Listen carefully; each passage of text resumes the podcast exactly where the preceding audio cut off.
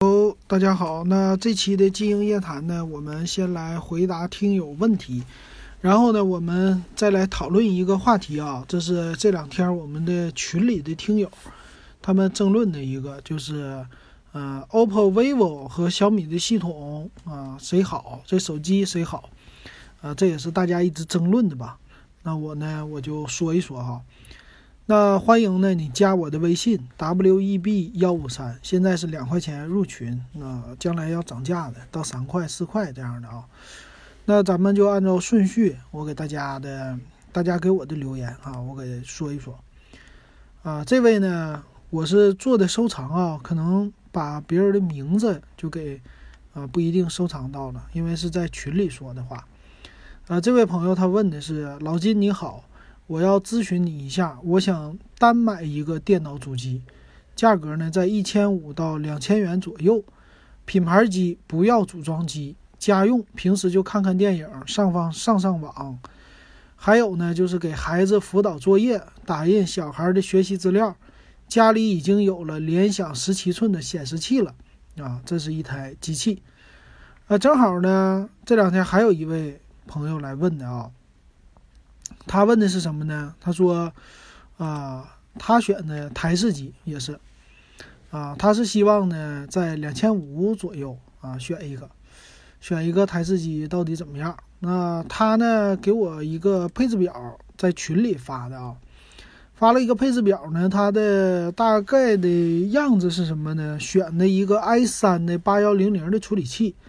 选了一个金泰克的四 G 内存，选了一个华硕的叫三幺零 H 的主板，我记着，啊，一百二十 G 的硬盘，呃，还有一个显示器，啊，好像是他是在网上看的吧，啊，然后我说这价格，他那个总的配置表的价格是两千七，所以那机器差不多也是两千块了啊，我跟他说不太划算哈。所以这两位听友呢，他们都是关于选台式机的，我就正好给你们一起回答了啊，在这问题里。那台式机呢，我首选还是给大家看看京东，啊，京东的台式机。那京东台式机呢，咱们就这么选呗。先选这两位网友的选择是不同的啊，一位呢需求是叫品牌机，啊，另一位的需求呢属于组装机啊，他们俩是不一样的。首先，品牌机来说呢，在一千五到两千块钱这价位啊，呃，品牌机相对于来说买的都属于是入门的机型，呃，比较简单啊。那简单到什么程度呢？就是它基本上就是属于那种低功耗的处理器啊，能配上四 G 或者八 G 内存啊。因为这位听友的需求呢，其实不算是太怎么的，太太太先进的这个需求吧。就是给孩子写写作业、打印一下东西，还有呢，就是说平时上网看电影，所以四 G 内存虽然比较小，但是这些东西也能应付啊。那我呢就边看着京东给大家找，然后呢我就边着点评这么说了啊。那我找的呢都应该是京东的自营的东西啊。我一般找京东是这么找，就是找到了这个分类，因为是大的分类嘛，比如台式机。然后呢，我就给它打开，打开呢，先选择，呃，有货，还有选择京东物流。京东物流之外呢，再筛选一下，就是在右上角有一个字，有一个搜索，小的搜索框哈，在那儿呢，你就打自营就完事儿了，然后按照价格排序，基本上就是能选出来了啊。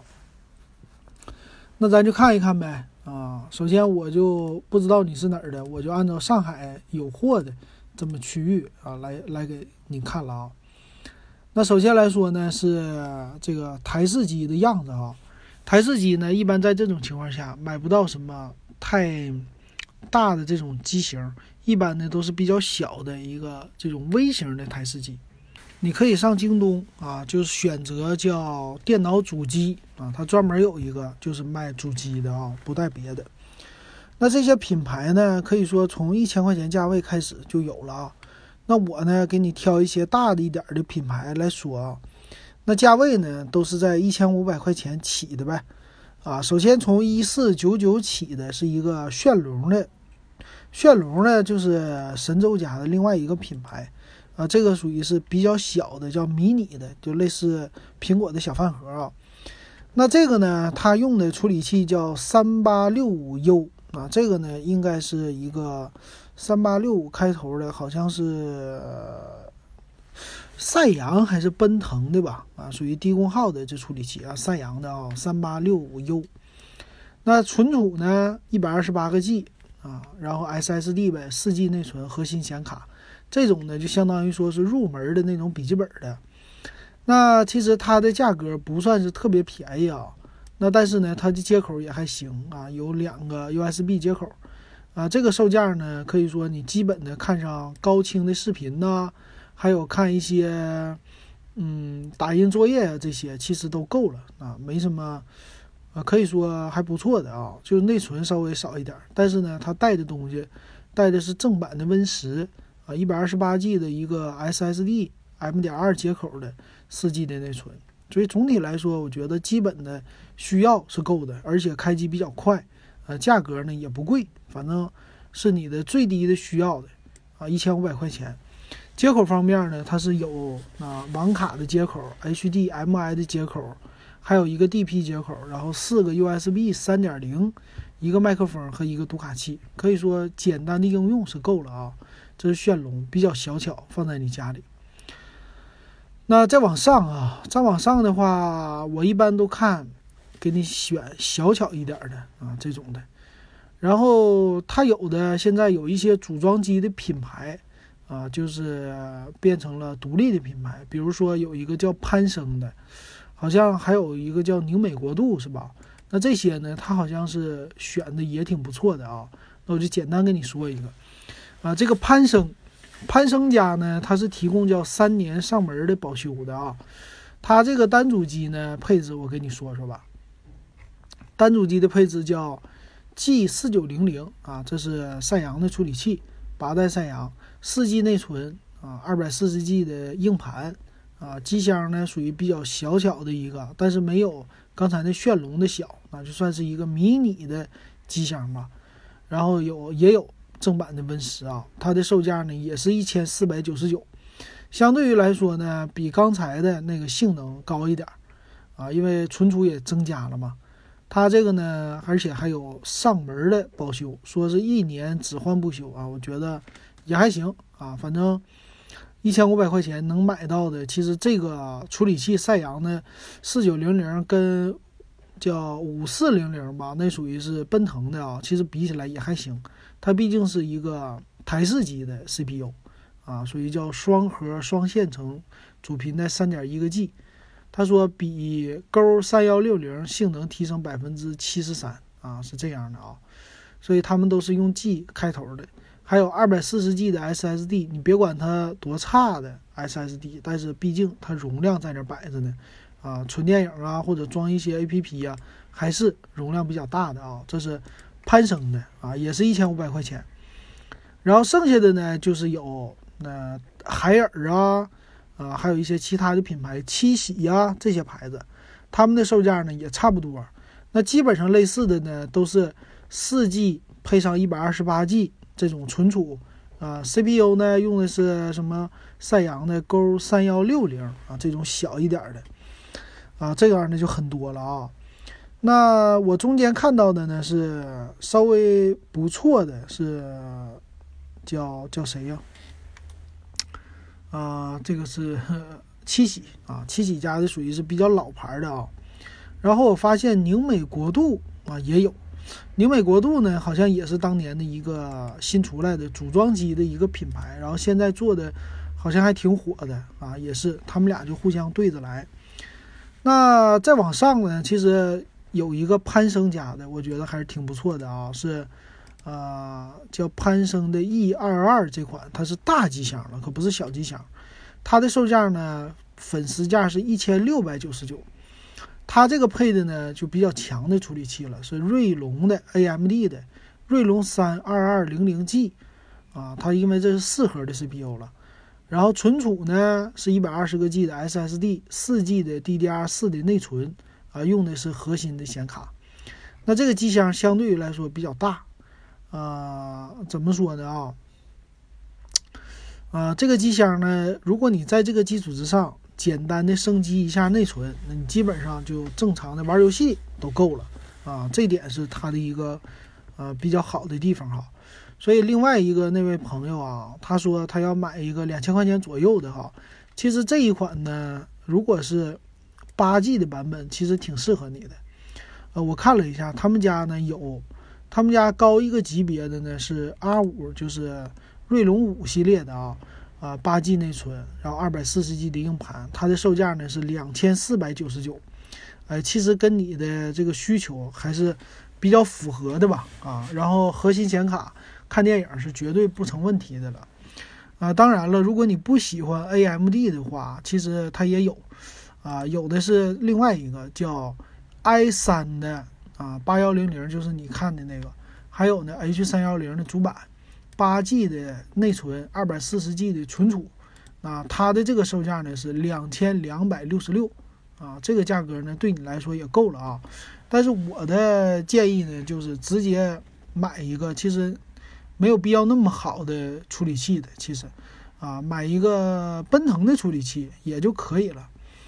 奔腾的呢，一般都是 G 五四零零，但是它内存配的有点低。我看了 G 五四零零那款呢，一千六百九十九就能下来，是奔腾的啊。奔腾的一般是双核的 CPU 处理器，但是呢，看什么四 K 视频都没有问题的。所以对你来说，你只要把内存上到八个 G，存储。一百二和二百四，其实对你来说看视频呢也影响不大啊，这样的都可以。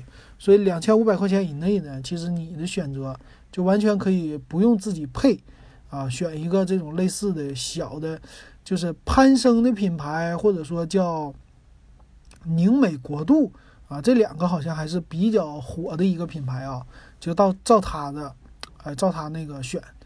如果你自己组装呢，我也可以跟你说一说啊，其实。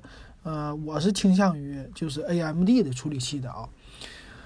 那咱们另外一个就是一千九百九十九的，还有一个很多吧，反正到了一千九百九十九呢，很多的品牌，比如说红旗也有了，神州也有了，七喜也有了啊。再往上一点的话，就是别的品牌，戴尔啊、联想啊都有了。那基本上他们都大一点的品牌呢，都集中在是。呃，G 系列的就赛扬的处理器，三九三零啊，四 G 内存呐，五百 G 的硬盘或者一 T 的硬盘啊，就不用 SSD 了啊。所以这样的机箱可以说非常的多。所以如果另外一位朋友你要是不会自己装电脑的话，你基本上你就看啊这些品牌的这种主机，你买一个就可以了啊，基本上就还带着保修，还不错的啊，可以说满足你的需要了能啊。我觉得看起来京东的自营下边的这些，呃，电脑其实还挺多的啊，比较适合，你可以慢慢看了。比如说我看了还有一款宁美国度的，两千两百九十九，基本上就够了。所以你再配一个显示器啊，我觉得这个电脑啊，其实如果你只是拿它干一个基本的功能用的话，现在电脑其实有一点性能过剩。所以买个两千块钱左右的，配一个好的显示器啊，就可以看视频了。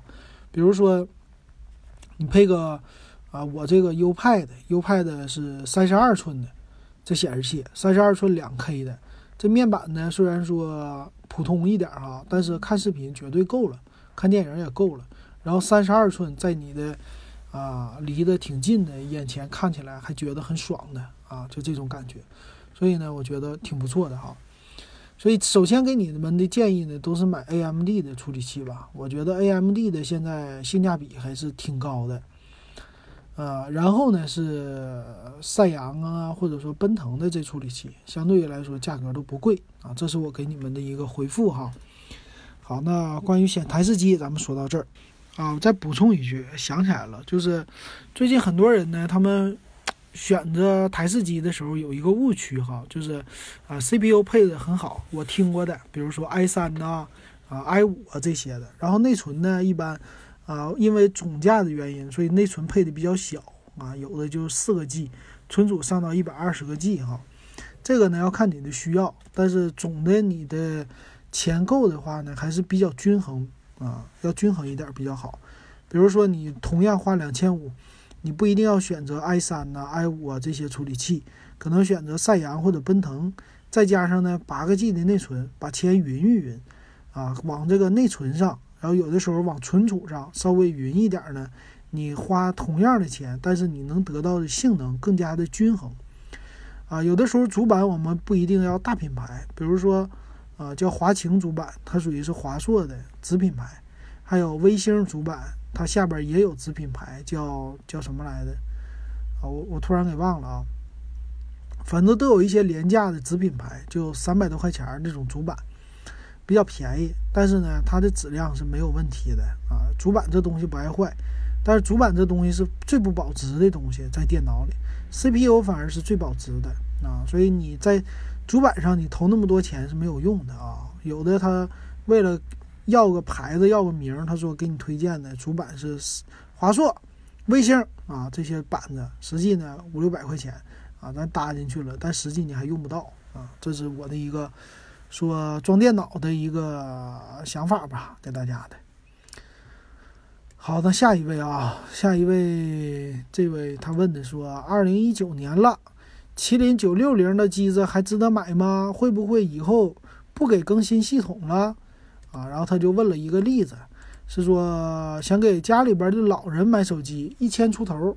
纠结是买荣耀的 V 九还是红米 Note 七，网上大家说法看不明白，个人偏向荣耀 V 九，啊，荣耀 V 九呢是六加六十四 G 版的，一千两百零八，红米 Note 七六加六十四 G 版的是一千三百九十九，所以他纠结了哈，啊，那我在群里边给他回复了，这是咱们群友群友的提问哈，群友提问叫江湖这个字儿什么什么半多。啊，这是他的名，我不太细说了啊。那我的推荐呢，说买新不买旧啊，不要买什么荣耀 V 九了，直接就上小米的啊，这红米 Note 七就完事儿了啊。为什么？我得给大家说一下。首先，他说的这款荣耀 V 九呢，这个手机还是不错的，整体的素质啊。呃，荣耀 V 九呢，这款手机我查了一下，它是两 K 屏幕。双摄像头啊，背面的，呃，里边呢，主要挺让人心心动的，就是它的一个，他刚才看的存储了，六个 G 的内存加六十四 G 存储，然后呢是，呃，麒麟的九六零的处理器，啊，整体来说在当年也是高端的了啊。那电池呢也是四千毫安啊，Type C 的接口啊，指纹识别什么的都有。然后后边呢是双一千两百万像素的两个摄像头，啊，前置八百万像素的摄像头。但是呢，这机器是两千零七二二零一七年二月份出的，就是到现在呢已经过去两年了，这机器出来的啊。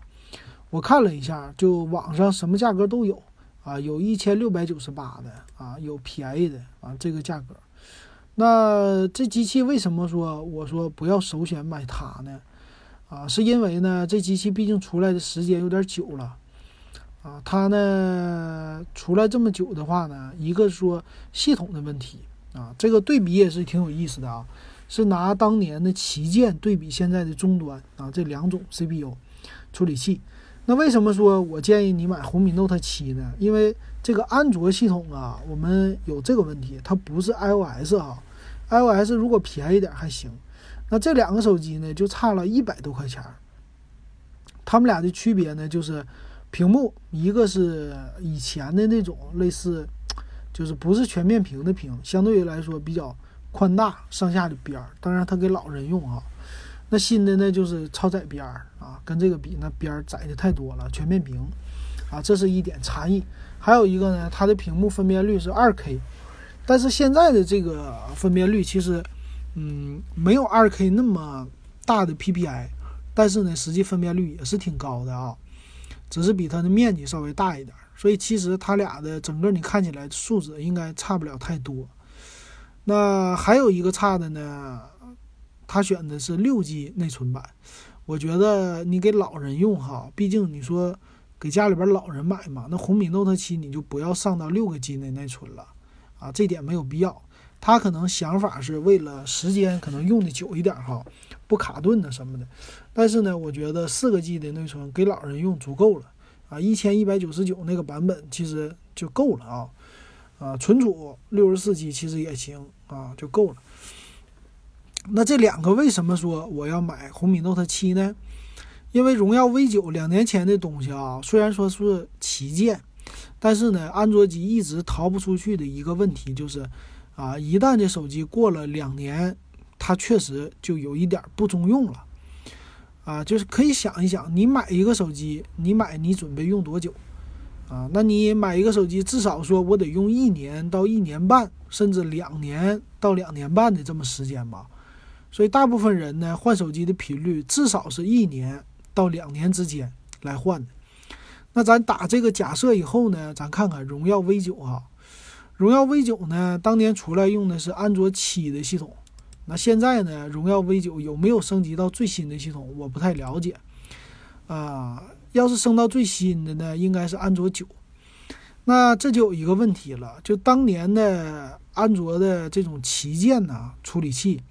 它跑最新的系统的时候，按理说它应该快，可是呢，由于现在的终端的 CPU 啊处理器，它的发展，它对于很多新的技术的支持呢，比如说 AI 的技术啊啊，还有一些拍照，呃，叫 AI 识别啊，拍照这些技术呢，在终端处理器的应用非常的快，非常的广哈。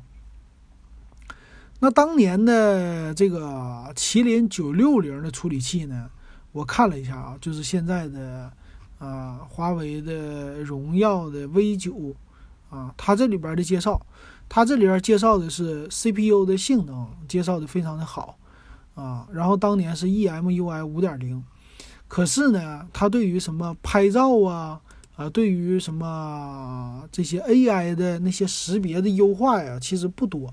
啊，看起来它的介绍也确实不多，所以呢，其实现在的那个红米 Note 七的骁龙六六零啊，它对这方面优化其实是很多的，所以总的来说呢，它在一些新功能上啊，并没有呃荣耀 V 九并没有什么的优势啊。还有一个呢，就是用了两年的一台机器，你如果再用一年的话，就是三年了。那作为一款三年前的机器，安卓机到底它卡不卡呢？啊，这个你就可以干，在你身边的朋友的手机上找到一些缩影哈。你可以看看你们家朋友的呃旗舰机，呃三年前的旗舰机或者两年前的旗舰机到底是哪个？比如说这个呢，我们现在荣耀 V 九对应的是不是小米六啊？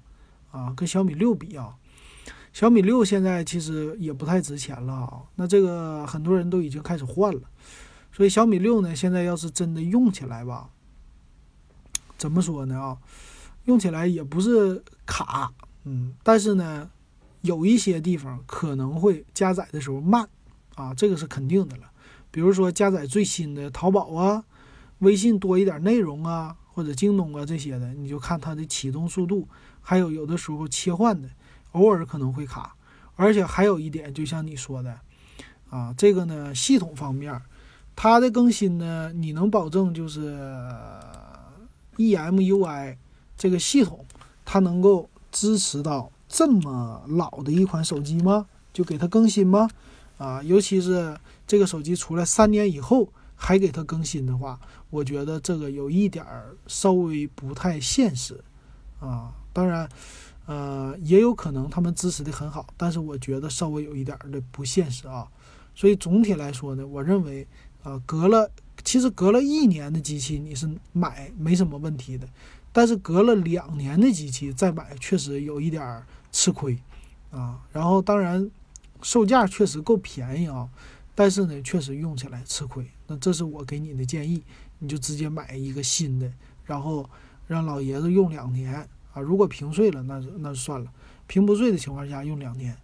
因为我我爸最近刚换了，把我妈的那个红米 Note 五给换下来，但是换了到手才一个月，他就给摔了，把屏幕，屏幕摔了呢。我一看，他那是三加三十二 G 版，换个屏也是一百多块钱，啊，就是拿过来一百，到手一百二十多，然后自己换，自己换。我一看这屏呢，不是说像以前的屏直接就分离就行了，它这个屏呢，现在带着框的啊。就比较麻烦，要拆很多零件，我就还而且还要拆电池，我就觉得有一点不爽啊，麻烦，所以呢，我就直接按照我爸的那需求啊，给他买了个红米七啊，我连 Note 七都没给他买，为啥呢？他就用基本的拍照，还有呢，啊，没事儿看微信，还有简单的走路啊这些功能，他用的软件不多啊，那还有接打电话啊，那我说干脆就给他上一个新款，上一个红米红米七就完事儿了。因为红米七呢，它用的是骁龙六三二的处理器，哎，还不是不是那个四系列的，六系列的，我觉得还可以。屏幕虽然说分辨率低啊，不如红米 Note 五，但外形在那摆着呢，毕竟它外形还是好看的嘛。啊，对我爸来说也都够用了啊，看视频啥的。然后还有一个就是便宜，七百九十九块钱买了个三加三十二 G 版，它如果存储不够用的话呢，我再给它扩展啊，我觉得也都够了。所以这是给。主要看你们家人的需要，然后选择手机吧，啊，这样的。它那个红米系列的不是一年半保修吗？反正我就，它只要不碎屏就行啊。一般来说，它正常不碎。好，那这是给你的回答啊。关于这个选手机的啊，也说完了。还有什么呢？我再看看啊。嗯，这位朋友他的建议是这样的，他说。华为的麒麟对比高通的，如果都是旗舰，从性能、稳定性、功耗、基带等各个方面来看，哪个好？有知道的吗？如果是高通全面胜出，那没必要买华为手机了。能不能做一期节目讨论一下这个问题，专业一点啊？这么来讨论啊？这个呢，其实你的问题还挺好的啊，我觉得啊，就是麒麟和高通的一个对比。他们俩之间呢，你说到了一个是稳定，一个是功耗，一个是基带哈。那这几个呢，其实他们俩还真是有一拼。呃，怎么说呢？作为一个旗舰的机型吧，旗舰的处理器啊，呃，麒麟呢，它的起点其实挺高的。它其实不像 MTK 啊，华为家呢自己造的一款处理器，给自己的手机用。啊，用自己的品牌和手机呢，把这款处理器给提升起来了，给带起来了。它可以说就走了一个捷径啊啊，这一点上比 MTK 好。MTK 呢，因为它一直都是一个低端的形象，它造再好的手机，它没有自己的机器啊，自己不能产，对吧？那它呢，没有那么大的品牌，只能卖一个当一个供应商，所以有的时候就受制于那些手机厂商，呃，因为它的采购成本低嘛。啊，那这些厂商呢，就把它的高端的处理器也当低端的卖，啊，就久而久之就变成了一个低端形象了，啊，想高端也高端不起来，所以这点呢，在麒麒麟上它还是有优势的啊。那华为的这麒麟对比高通呢，说从性能、稳定性啊，还有功耗、基带啊，首先咱来说基带，基带这东西呢，其实是高通的一个看家本领。高通呢，一直就靠基带卖钱的，啊，以前你买什么三星的手机啊，三星的手机上必须就 CDMA 的手机啊，必须上面要印着高通的一个 logo。我以前不懂啊，就是高通是叫呃哪个叫 S 开头的那个吧，就那个啊 C 开头的还是忘了。它的英文，每次我以前我最老的时候十几年前啊，就零八年的，我看了一台 CDMA 那便宜的破手机，三星的那个外边都要贴一个小不干胶，啊，有一个 logo，就像英特尔 logo 似的，就写着。我说这英文啥意思呢？一直不懂，后来知道这是高通啊，这是高通的基带，所以呢，高通啊必须得把它的 logo 放在手机上啊，这是它的一个强制的。所以呢，高通的基带啊，可以说就深耕了很多年，主要就是来做这些网络的。所以在那个三 G 网络的时候，二 G 我不知道啊，三 G、四 G 其实高通的天下啊，他做了很多这方面的芯片啊，基带就是大家都得靠它。比如说苹果啊，苹果也免不了俗啊，靠高通的。那基带这东西呢，我不是那么特别的了解，我也跟你差不多，就只是知道这个词儿啊，我也只知道呢，说基带就像咱们以前的猫似的，它起的呢就是一个通信啊，稳定性，然后有一个根据这基带，它有 modem，modem 的话呢，就有叫 X 幺二啊，什么 X 幺三的这些标准，标准的就是让它传输速度更快。说白了啊，那麒麟呢，其实啊，论架构来说，他们俩用的都是一样的架构，都是 ARM 的基础的。然后他们俩在这上再加一些其他的芯片啊，比如说辅助的 NPU 啊，呃，识别 AI 呀这些，照相啊什么的，他们在加的。呃，但是呢，我可以说，就是虽然麒麟、华为他们也是做就通信起家的啊，但是毕竟它是一个后来的品牌，而且呢，他们家是有自己的一个局限性的。啊，我觉得呢，大家还是认高通多一些啊？为什么呢？因为毕竟高通它有这么多的品牌的一个支持，他们家的稳定性啊，还有兼容性应该是比较好的。麒麟呢就有一个局限性了，它很像三星的 CPU 处理器。三星呢就是只供三星自己家玩儿啊，有的时候可能卖卖一些给什么魅族是吧？啊，那麒麟呢也是只供自己家玩儿，所以他们其实有一个优势啊，就是可以针对自己的手机做优化，有一点类似于苹果了啊，就是。我专门我这手机软件方面某有某些功能，我直接在硬件级别我就支持了。那这点上呢，呃，高通和它还不像呢，所以它可以单独的为自己的芯片、为自己的拍照什么的做一个优化。所以我感觉它俩呢稍微有一点不同。那所以从兼容性，我喜欢从兼容性上来说啊，因为处理器这东西不存在什么特别差的一个稳定性。它只要说不死啊，一般来说，除非有大 bug，正常来说这架构都不是他们家的嘛，都是 ARM 出的，它基本上也不会有这种大 bug，出大 bug 就大家一起出了。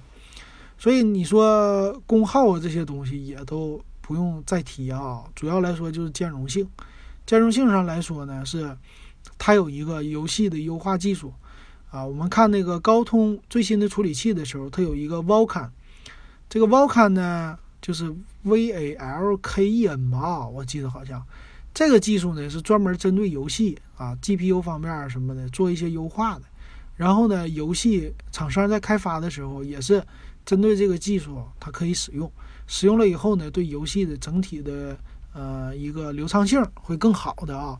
这是高通家出来的啊，这是人家自己的专利独有的。那。麒麟家呢也出来叫 GPU Turbo，所以他们俩都是有个底层优化，那这个就要考虑了他们俩的一个广泛性了啊。游戏厂商呢可能说会针对于麒麟的 GPU Turbo 做一个优化，但是呢，它如果只针对高通做一个 Vulkan 版本的优化的话，它可以兼容更多的手机，所以从成本的方面来考虑的话呢，那当然是。呃，高通的处理器的成本相对于来说用起来更低啊，兼容性更好，因为大家都支持，所以很多的游戏呢可能会针对高通来进行优化。所以呢，这是麒麟不好的地方啊，就是麒麟有一些大厂，比如说王者荣耀啊、啊吃鸡啊这些游戏可能会针对麒麟优化，但是某一些极品飞车你就没听说过它支持麒麟，但是可能会支持 Vulkan 这些技术啊。